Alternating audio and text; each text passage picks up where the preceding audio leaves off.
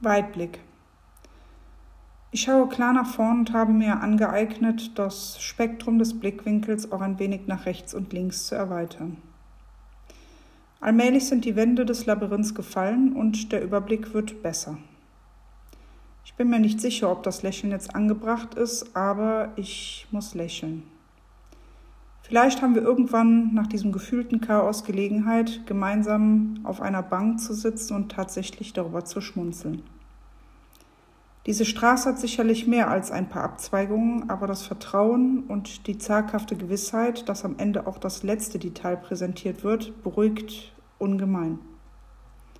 Ich muss zugeben, dass ich beginne, so vieles in Frage zu stellen und auch in Erwägung ziehen muss, dass das, wovon ich einst ausgegangen bin, fehlerhaft war.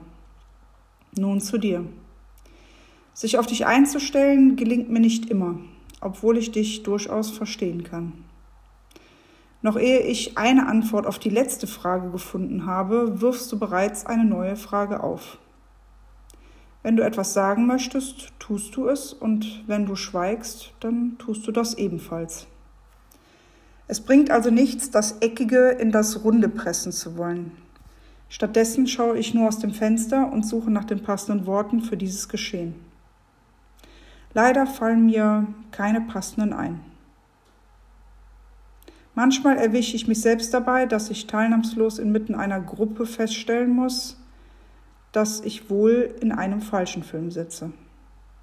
Aber ehe du es aussprichst, ähm, verteidige ich es doch lieber. Was wäre, wenn ich es aussprechen würde? Dann säße ich auf einen Schlag in einem anderen Film. Und das hätte zur Folge, dass ich im Hauruck-Verfahren ein anderes Leben vor mir hätte. Fair wäre allerdings die Frage zuzulassen, wer doch eigentlich diese Schwarz-Weiß-Barriere aufrechterhält. Dich erlebe ich durchaus sprunghaft und dynamisch, manchmal auch kunterbunt und ja, ein wenig stur. Ich glaube, letzteres könntest du auch bei mir zur Sprache bringen. Es war halt schon immer irgendwie eckig. Manchmal denkt das Runde, die Kanten könnten einen Schliff vertragen, sodass aus dem Schwarz-Weiß auch mal ein Grau werden darf. Im Grunde genommen ist das doch möglich, oder nicht? Deshalb muss ich schmunzeln.